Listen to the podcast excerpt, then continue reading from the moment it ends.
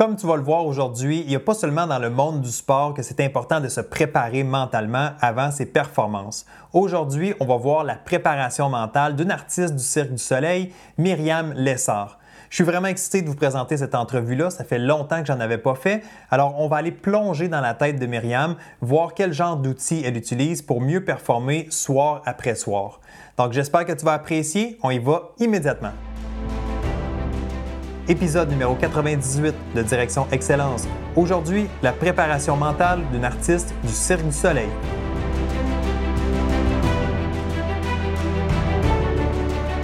Bienvenue à Direction Excellence où je vous partage mes meilleures stratégies et je vous fais bénéficier des conseils d'experts du monde sportif. Je suis Jonathan Lelièvre. Merci de passer quelques minutes avec moi aujourd'hui. C'est un réel plaisir de vous guider dans la bonne direction, celle de l'excellence. C'est parti.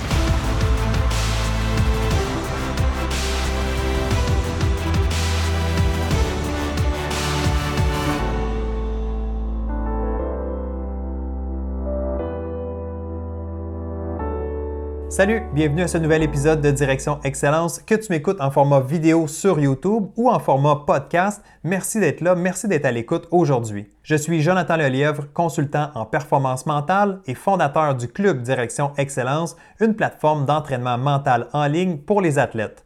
Visite le www.directionexcellence.com pour les détails. Alors sans plus tarder, on y va immédiatement. Voici mon entrevue avec Myriam Lessard. Myriam, bienvenue sur cette édition de Direction Excellence. Merci d'avoir accepté l'invitation aujourd'hui. Ça fait vraiment plaisir, évidemment, de te voir. On se connaît bien, mais aujourd'hui, c'est une discussion ouverte et euh, j'ai bien hâte d'entendre ce que tu vas nous dire. Première des choses, ben, Myriam, peux-tu te présenter, peut-être nous dire qu'est-ce que tu fais dans la vie? Alors, euh, ben, premièrement, je suis vraiment très heureuse d'être ici avec toi, euh, Jonathan. Euh, donc, euh, c'est ça. Moi, je suis artiste de cirque professionnel depuis maintenant 13 ans. J'ai commencé à l'École de cirque de Québec. Euh, j'ai vu un spectacle qui ont fait un été. Puis, je suis juste tombée en amour avec le spectacle, la discipline, l'acrobatie. donc, j'ai un peu harcelé mes parents pour qu'ils m'inscrivent dans une session de loisirs à l'École de cirque. Puis euh, depuis ce temps-là, en fait, j'ai juste pas arrêté. J'en ai fait euh, tout le long de mon primaire, mon secondaire, euh, jusqu'à m'entraîner 15 heures par semaine en dehors de l'école parce que j'étais pas dans un programme sport-études. puis c'est j'ai toujours dit que je voulais être artiste de cirque, mais c'est vraiment quand j'ai eu 16-17 ans, là, quand tu es à la fin du secondaire, que tu commences à, à, décider où tu vas aller étudier plus tard, qu'est-ce que tu veux faire dans la vie. Ben là, j'ai vraiment décidé que c'était ça mon choix de carrière, de devenir artiste de cirque. Merci. Puis j'aimerais ça justement faire un lien tout de suite, euh, faire découvrir un petit peu plus qu'est-ce que tu fais ou c'est quoi la réalité justement d'une artiste de cirque. Parce que, bon, tu le sais, euh, moi, je travaille principalement avec des athlètes, donc euh, les sportifs, on connaît les, les, sports et tout ça.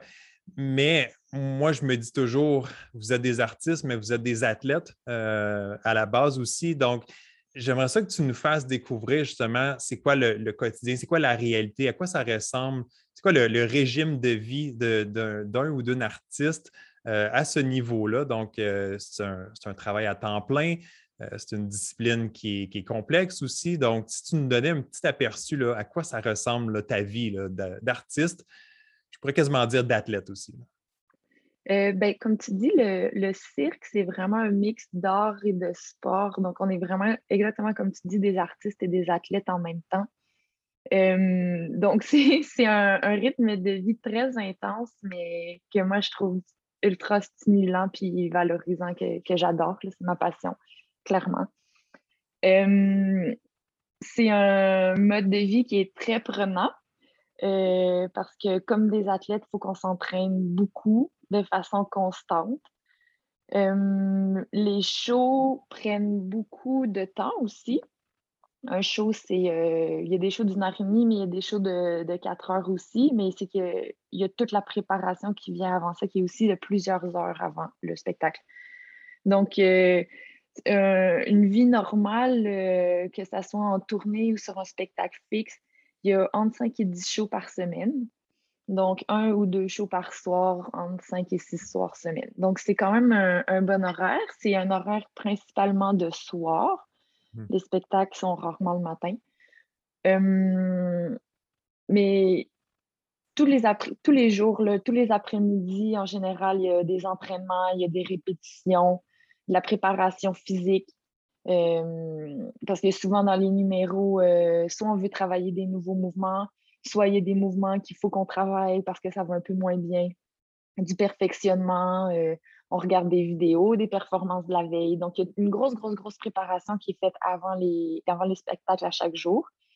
Et aussi, ben, bien sûr, il y a la, la, partie échauffement, préparation directement avant le spectacle, qui est généralement à peu près deux heures avant le spectacle, qui est là vraiment l'échauffement, le maquillage, la préparation des costumes, la préparation physique, mentale, vraiment pour être vraiment prêt pour faire la performance dans le spectacle. Donc, c'est des journées, je dirais, une journée tranquille, pas de répétition, ça peut prendre à peu près cinq heures de notre temps, mais une grosse journée avec des répétitions puis beaucoup de préparation ou un double show, euh, ça peut être facilement une journée de 10 heures de travail. Des fois même, on a trois shows.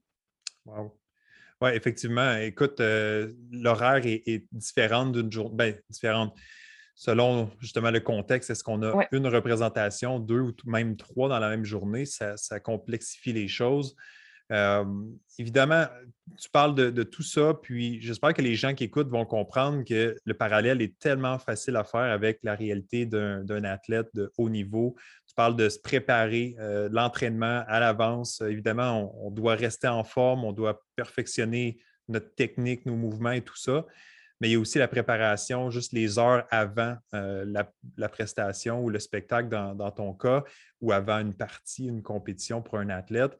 Alors, il y a tout ça qui, est très semblable. Puis on va en parler dans quelques minutes, justement, l'aspect, on va se concentrer beaucoup plus sur l'aspect préparation mentale, donc comment on arrive dans le bon état d'esprit.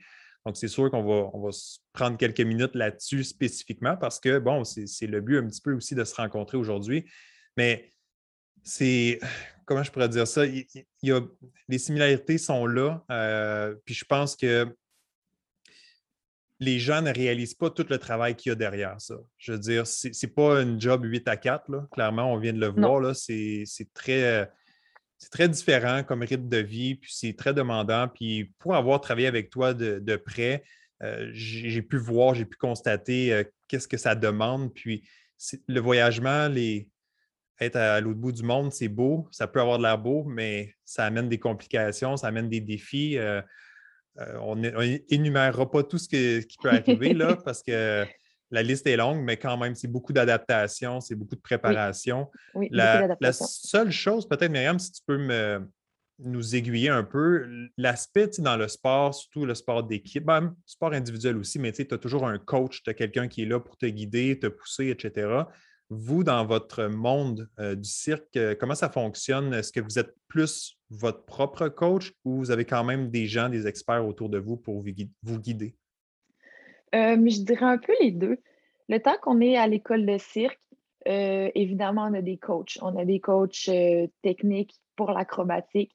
On a des coachs artistiques pour l'aspect artistique, justement, chorégraphie, mouvement, interprétation, jeu d'acteur. Donc, on est super bien encadré du temps qu'on est à l'école.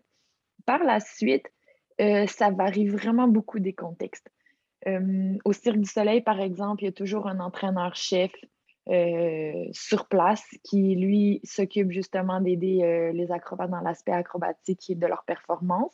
Mais quand on est travailleur autonome et qu'on va dans des, des spectacles autres, on est souvent laissé à nous-mêmes. Dans ce cas-là, on est vraiment des travailleurs autonomes puis on s'organise par nous-mêmes. Euh, dans, mon cas, on a décidé que c'était mon partenaire qui, était, qui, agissait plus comme coach. Donc, c'est lui qui va plus me coacher moi euh, parce qu'il a une meilleure vision de l'acrobatique. Mais euh, c'est ça, on est travailleur autonome, on s'arrange par nous-mêmes, on apprend, on se filme, mais on a toujours accès aussi à des entraîneurs qu'on peut engager Mmh euh, périodiquement pour euh, des coachings, pour euh, apprendre des nouveaux mouvements, des nouvelles disciplines. C'est ça, j'allais dire. Il y a des gens à l'externe, il y a des gens. Bon, si on veut investir, à quelque part, c'est comme. C'est ça, des contractuels, effectivement. C'est comme un joueur de hockey qui va améliorer son coup de patin, mais il va payer pour des écoles de hockey ou des experts sur, sur le, ça, exactement. Parfait, parfait, excellent. Euh, est-ce qu'il y a une pause dans la vie d'une artiste durant l'année? Est-ce qu'il y a des, périodes creuses où est-ce qu'on relaxe, on relâche complètement ou ça arrête jamais? il n'y en a pas beaucoup. Euh, c'est sûr qu'il y a des moments où on n'a pas de contrat. il n'y en a pas nécessairement tant que ça. après ça, quand on n'a pas de contrat, on est rarement en vacances. Euh, parce que c'est pas parce que tu n'as pas de contrat pendant trois semaines ou quatre semaines qu'on peut juste partir en congé. Si on fait ça, après ça, on reprend les spectacles, on, est, on a perdu de la forme, puis il y a des risques de blessure.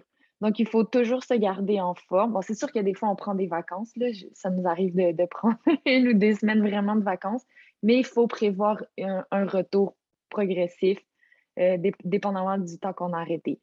Mais c'est, c'est le cirque, c'est quelque chose qui te reste toujours en tête finalement. C'est quelque chose qui, nous passionne quand on fait ça. Puis on a toujours une idée, toujours envie de faire quelque chose. Euh. donc, ouais, quand on n'a pas de contrat, finalement, on est très souvent à l'entraînement pour euh, soit se perfectionner, soit travailler quelque chose de nouveau. On prépare, ouais, on pense qu'il s'en vient ou on se prépare nous-mêmes à s'offrir des nouvelles opportunités finalement. Euh, d'ailleurs, si, si, tu veux, Myriam, je te dirais, peux-tu juste nous partager qu'est-ce qui s'est passé justement pour toi rapidement là, euh, durant la pandémie? Bon, évidemment, on le sait, la Terre a arrêté de tourner pendant plusieurs mois, puis euh, les spectacles, les shows et tout ça, ça a été mis sur pause forcément.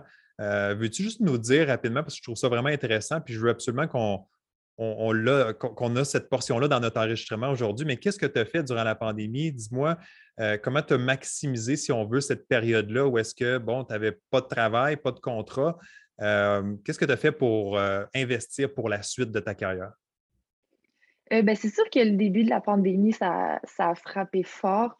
Nous, on, on, devait retourner en tournée avec le Cirque du Soleil pour un super beau contrat.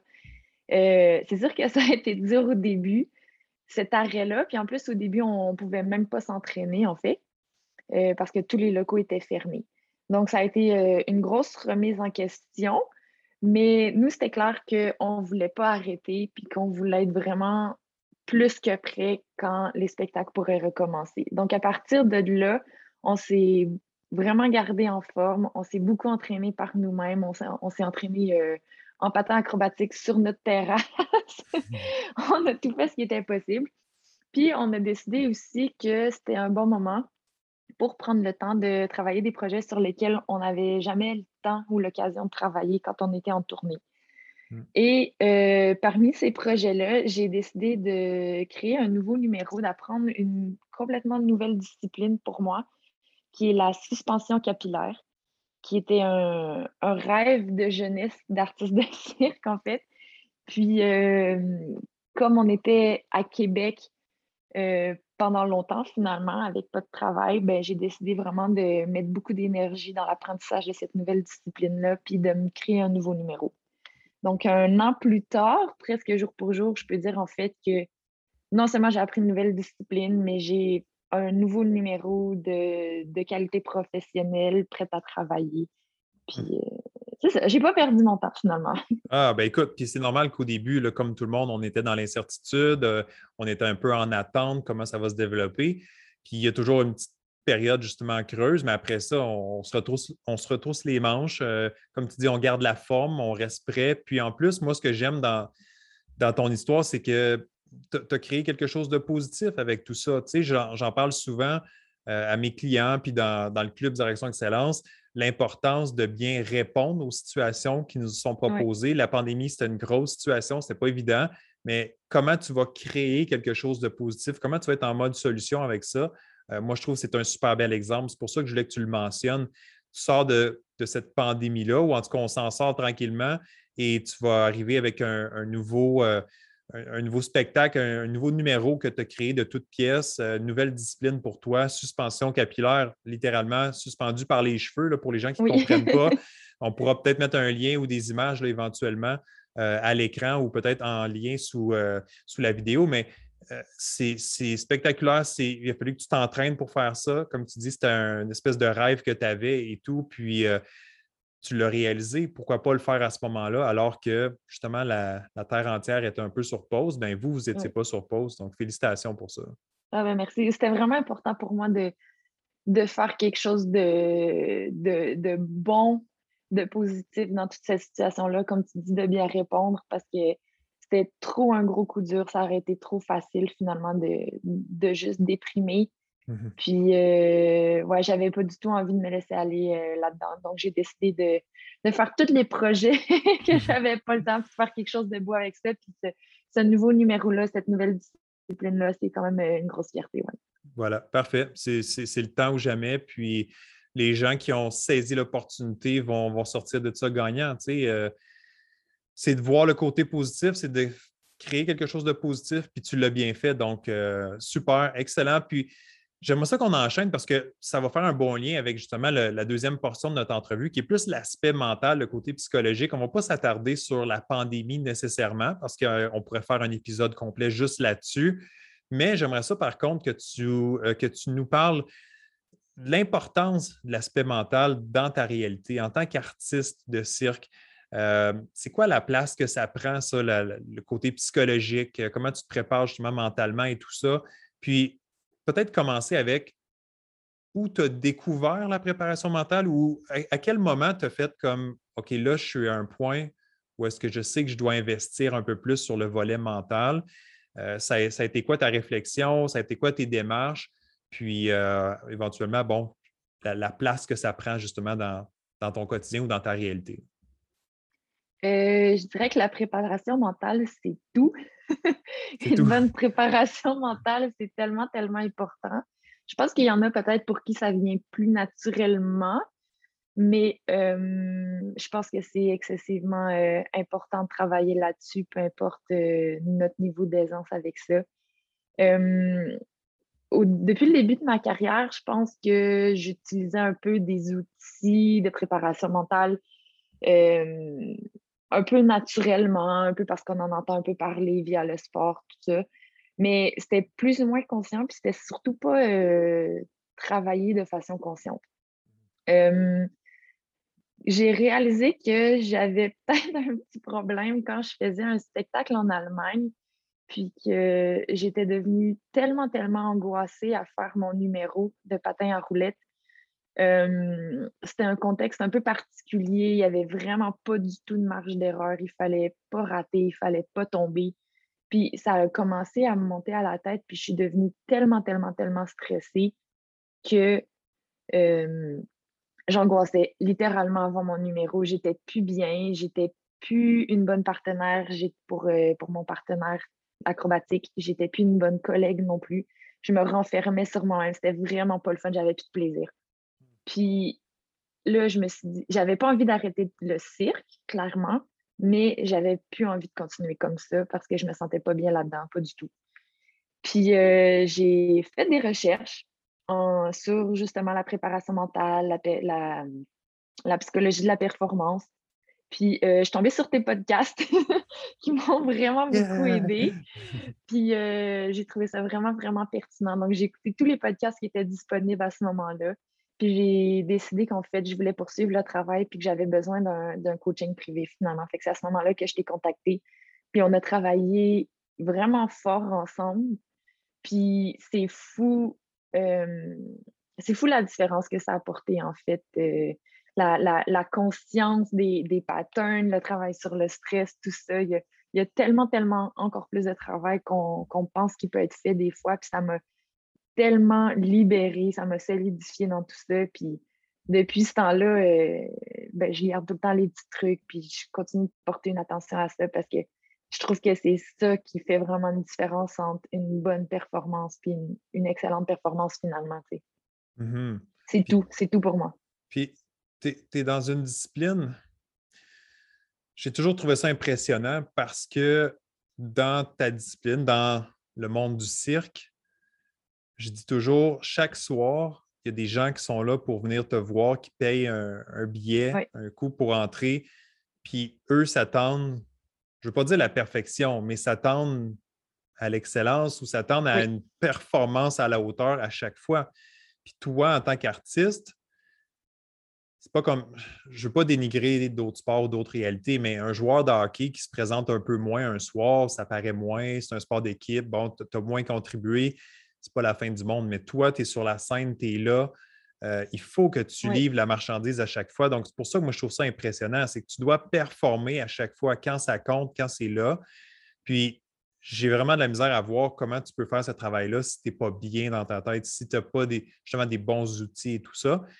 Puis, tu sais, toi, tu étais arrivé, tu étais curieuse, tu savais, tu avais réalisé à ce moment-là qu'il y avait euh, place à amélioration, tu as cherché, tu as, fait tes démarches, tu as écouté justement plusieurs podcasts, donc ça t'a éclairé aussi, tant mieux. Euh, puis après ça, ben, tu l'as dit, on a travaillé ensemble. Euh, je ne suis pas gêné de le dire. Je pense que tu es à l'aise à ce qu'on le mentionne aussi. on a travaillé plus d'une vingtaine de rencontres ensemble. Tu as fait le Club Direction Excellence aussi. Euh, tu as vraiment plongé là-dedans, euh, tête première, puis euh, tu t'es engagé. Puis moi, c'est pour ça que j'aime raconter ton histoire parce que tu as fait le travail, puis c'est un investissement que tu as fait. C'est pas la préparation mentale, c'est pas juste comme ça de façon temporaire ou en espérant que ça va tout régler rapidement. C'est vraiment un processus. Puis j'ai pris la décision que je voulais que ça change. Je, je voulais m'améliorer. Mmh j'ai pris cette décision-là, puis je me suis engagée, puis on a travaillé fort. oui, exact, exact. Non, puis ça a été euh, vraiment un beau parcours. Puis, euh, c'est pas terminé. Tu continues, tu as encore des outils. Puis d'ailleurs, justement, ça va être ma prochaine question. J'aimerais ça que tu me parles un peu. Qu'est-ce que tu es allé chercher? Qu'est-ce qui t'a marqué le plus ou qu'est-ce que tu as gardé euh, dans, tout ce qu'on a partagé, ce que tu as découvert à travers moi ou à travers autre chose? Mais qu'est-ce que qu'est-ce que tu utilises le plus, si on veut, ou qu'est-ce qui a le plus grand impact pour toi dans ta carrière ou dans, le, jour d'une performance du moins. Ah, il y en a tellement des outils que j'ai découverts que j'utilise encore.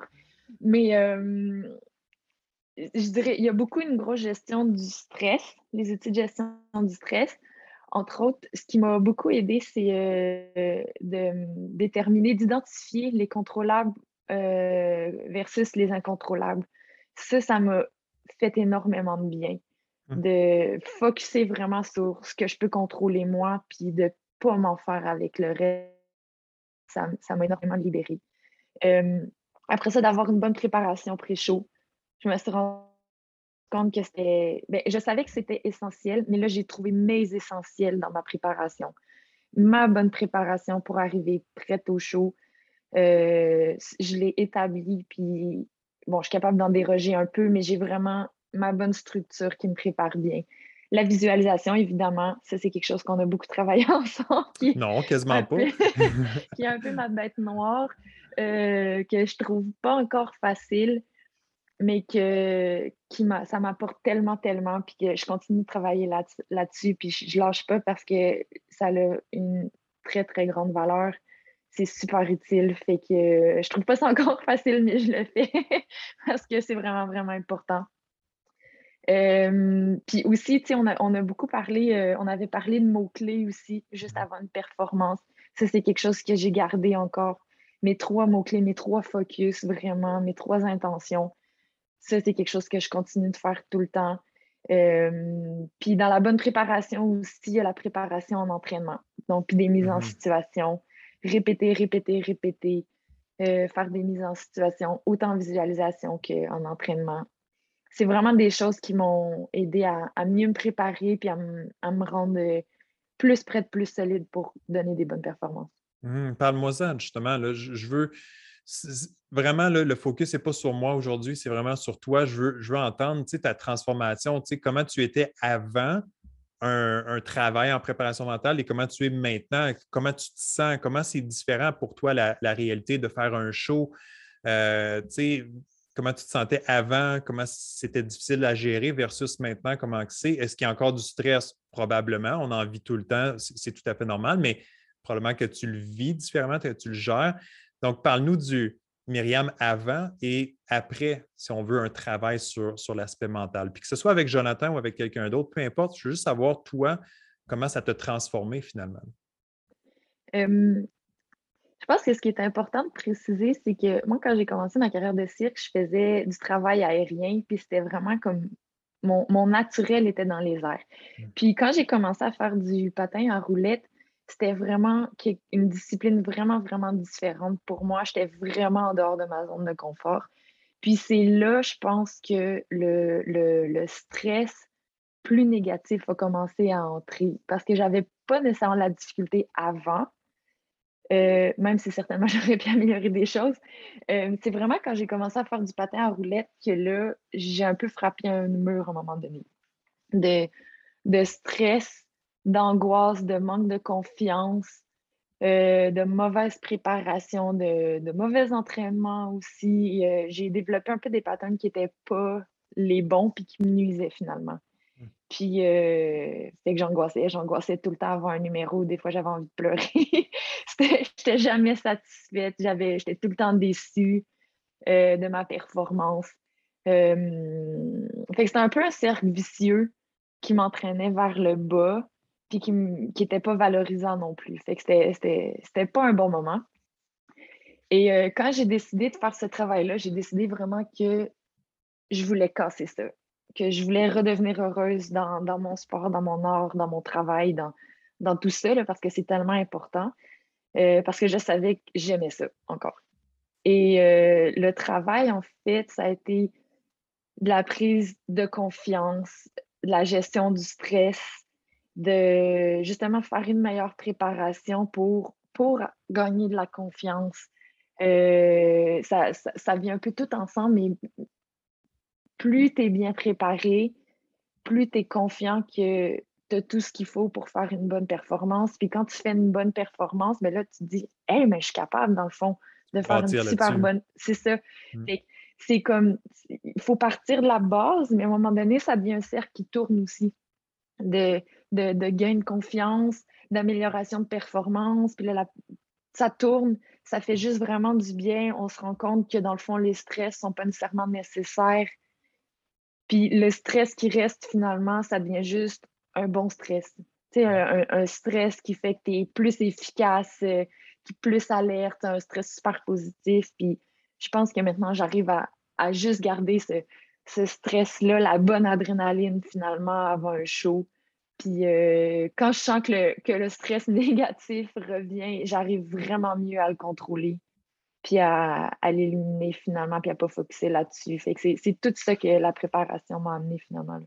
En passant, si tu as le goût d'aller un peu plus loin sur la préparation mentale d'un artiste de cirque, ben, j'ai quelque chose d'exclusif pour les membres du club Direction Excellence. Donc moi et Myriam, on a pris une autre demi-heure pour discuter ensemble de sa préparation mentale pour ses shows, pour ses performances. On a parlé de confiance, de gestion du stress, de comment se préparer justement avant ses shows. Alors on est vraiment allé en détail. Si ça t'intéresse de mettre la main là-dessus, d'écouter ce qu'on a discuté ensemble, ben, tu dois joindre le club Direction Excellence au www.directionexcellence.com, www.directionexcellence.com.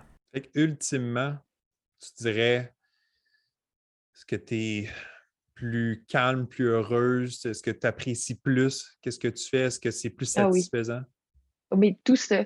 Je suis plus calme, je suis plus sereine. Mmh. Euh, j'ai retrouvé le plaisir de faire vraiment des spectacles. Euh, je pense que je suis une meilleure partenaire aussi pour mon partenaire mmh. acrobatique parce que ce qu'on fait, c'est très dangereux aussi. Donc, euh, je pense que je suis devenue beaucoup plus fiable, beaucoup plus constante pour mon partenaire, euh, beaucoup plus heureuse, beaucoup plus fière. Mmh. c'est tout ça que ça m'a apporté finalement. Très bon, très bon. Puis je suis convaincu que, ça, paraît aussi. Ben, en fait, pour, te connaître personnellement là, avec notre travail, tout ça, je le sais que ça paraît parce que tu dégages quelque chose de différent quand tu es dans cet état-là aussi. Puis, si tu te souviens bien de, nos discussions, à plusieurs reprises, tu as eu des confirmations de ça de l'extérieur, les gens qui, qui donnaient des, commentaires sur justement comment tu étais, qu'est-ce que tu dégageais comme présence et tout ça. Puis ça, ça parle beaucoup. Ça veut dire, oui, toi, tu te sens peut-être différent, mais les gens aussi autour de toi, ils te voient différemment aussi. Oui, ça a fait une grosse différence euh, dans mon énergie avec mes collègues aussi.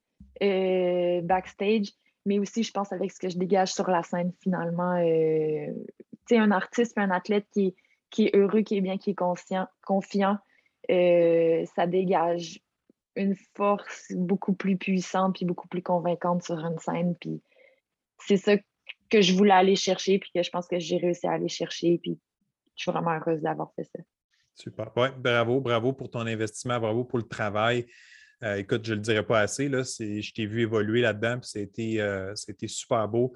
Euh, juste pour conclure aujourd'hui notre discussion, je ne veux pas te laisser aller sans te poser ma question classique, si on veut, qui est une question assez large, mais j'aimerais ça entendre, toi, ta définition de l'excellence. Parce que, justement, on parle de direction excellence. On veut se rapprocher. On veut. Puis moi, je ne parle pas de perfection, là, puis je ne pense pas que dans ton domaine, même si on veut même si on pense qu'il faut que les artistes soient parfaits et tout ça, je ne pense pas que c'est exactement ça le, mot qu'on veut avoir en tête parce que, bon, je ne me lancerai pas sur le sujet du perfectionnisme là, parce que ça va être trop long, là, mais parle-moi de c'est quoi ta définition de l'excellence? Qu'est-ce que ça représente pour toi dans ta réalité, dans ta discipline euh, d'artiste de cirque?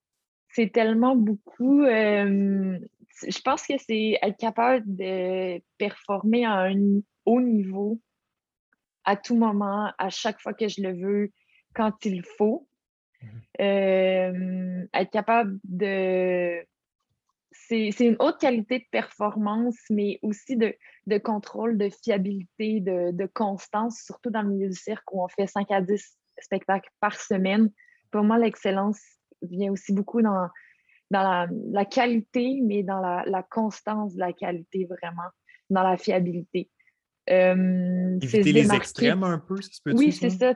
Pas de pas d'être super bon une journée puis d'être euh, vraiment mauvais une autre journée. Il faut que la, le niveau de constance soit excellent. Ça, pour moi, c'est vraiment atteindre l'excellence. C'est se démarquer par la qualité, mhm. avoir euh, un numéro exceptionnel, mais pour ça, c'est ça. C'est au niveau acrobatique puis artistique, mais, mais vraiment de la constance c'est ça pour moi qui fait vraiment l'excellence. Puis aussi, je dirais aussi de, ça c'est ma petite touche euh, personnelle, je pense, mais c'est de viser de l'amélioration aussi constante. C'est toujours viser un peu plus haut. Pour moi, c'est ça que des artistes des athlètes excellents, c'est qu'ils sont un peu jamais satisfaits. Ça vient un peu chercher ta, définition du perfectionnisme un peu aussi, mais c'est sans, sans nécessairement viser de la perfection parce qu'on reste des humains, là, on n'est pas des machines, mais sans viser la perfection tout le temps, de viser une, excellence constante, puis de, toujours vouloir s'améliorer. Ça, pour moi, ça, vient avec l'excellence. Oui, tu as, raison, de, ne pas se satisfaire. C'est ça, exactement. Ça ne veut pas dire que. C'est ça la différence. Il y a du bon, il y a, il y a des avantages, il y a un bon côté au perfectionnisme. C'est qu'on se contente il y a, il de pousser plus loin tout le temps, en fait. Oui, c'est ça. Puis tu veux pas... de se pousser puis d'évoluer. Oui. Puis en même temps, c'est que tu ne veux pas oublier ce que tu fais, tu ne veux pas mettre de côté, tu ne veux pas dénigrer, tu, veux apprécier, tu veux reconnaître ce que tu fais de oui, bien. C'est essentiel, hein, évidemment, pour la confiance. Mais tu veux quand même aller voir c'est quoi la prochaine étape, puis qu'est-ce que je peux faire, puis d'être de, créatif, euh, d'être curieux, justement, comme tu as fait avec la préparation mentale. Tu t'es dit, écoute, il y a un coup à jouer, je peux investir à ce niveau-là parce que, un, je le ressens, puis deux, ben, je pense que ça va me donner justement des outils pour, pour le reste de ma vie. Fait que tu es allé chercher un petit extra là. Euh, après ça, écoute, pour, avoir travaillé avec toi, on le sait, on, a même amélioré des choses en dehors du cirque, donc dans la vie, dans ton hygiène de vie, des choses comme ça. C'est ça aussi. là, je, m'en vais plus vers ma définition à moi de l'excellence, mais c'est un peu tout ça. Ça inclut tout ce qui se passe. Euh, sur scène, mais hors scène aussi. Oui, oui, oui, c'est dans toutes les sphères de la vie là, pour moi de l'excellence. effectivement. Super, merci. C'était le fun. C'était, ben, écoute, puis tu sais, tu as dit chacun sa définition. L'excellence, pour moi, euh, peut avoir une, signification différente d'une autre personne. Puis c'est ça que j'aime entendre. J'aime entendre la définition des, gens qui, sont sur. Euh, dans un épisode de Direction Excellence pour voir ben, qu'on puisse partager puis se challenger. Mais écoute, je suis 100% d'accord avec ce que tu as dit. Puis je pense que ça fait une, bonne conclusion. Euh, qu'est-ce qu'on peut te souhaiter pour euh, la suite maintenant, là, dans, les prochains mois, euh, années à venir? Qu'est-ce qui s'en vient pour toi avant qu'on conclue cet épisode? La, la, reprise des spectacles et des tournées, je pense que c'est ce qu'on souhaite le plus dans le milieu. Euh, mais après ça, ouais, de pouvoir juste continuer de faire des numéros un peu partout dans le monde, puis continuer de, de vivre de ma passion puis de mon art, c'est vraiment euh, ça qui m'allume puis qui me rend heureuse. Super. Ben, écoute, on te le souhaite, on se le souhaite tous aussi euh, pour avoir assisté aussi à des spectacles où les gens qui sont à l'écoute, je suis certain que vous avez déjà vu peut-être le Cirque du Soleil ou d'autres cirques aussi. on veut revoir ce genre de performance-là. C'est toujours très impressionnant. Puis, ben, derrière ce spectacle-là se cachent des, des athlètes, des artistes, des personnes exceptionnelles comme Myriam. Puis aujourd'hui, on aurait eu la chance d'être un petit peu plus dans sa tête, de comprendre un peu c'est quoi la réalité. J'espère que vous avez apprécié cette discussion-là. Puis euh, si vous avez des questions par la suite, n'hésitez pas à me faire signe. Puis je pourrais peut-être faire un petit suivi avec Myriam éventuellement. On aura peut-être la chance de se reparler dans un autre épisode dans un an, dans deux Ben ans, oui, on verra pas. Comment ça évolue. Puis euh, écoute, je suis certain qu'on aura d'autres euh, discussions intéressantes. Alors, Myriam, merci d'avoir participé à cet épisode. Puis euh, je te souhaite tout le succès possible pour la suite des choses. Merci beaucoup, ça m'a fait plaisir. Et voilà, j'espère que tu auras apprécié cet entretien avec Myriam. Et si tu as retrouvé de la valeur dans cet épisode, ben, comme à l'habitude, assure-toi de mettre un pouce dans les airs. Donc, like cette vidéo, abonne-toi à la chaîne YouTube si ce n'est pas déjà fait. Et si tu écoutes en format podcast, ben, assure-toi d'être abonné au podcast Direction Excellence. Sur ce, je te souhaite une bonne semaine et on se retrouve très bientôt pour une prochaine dose d'excellence. Bye bye!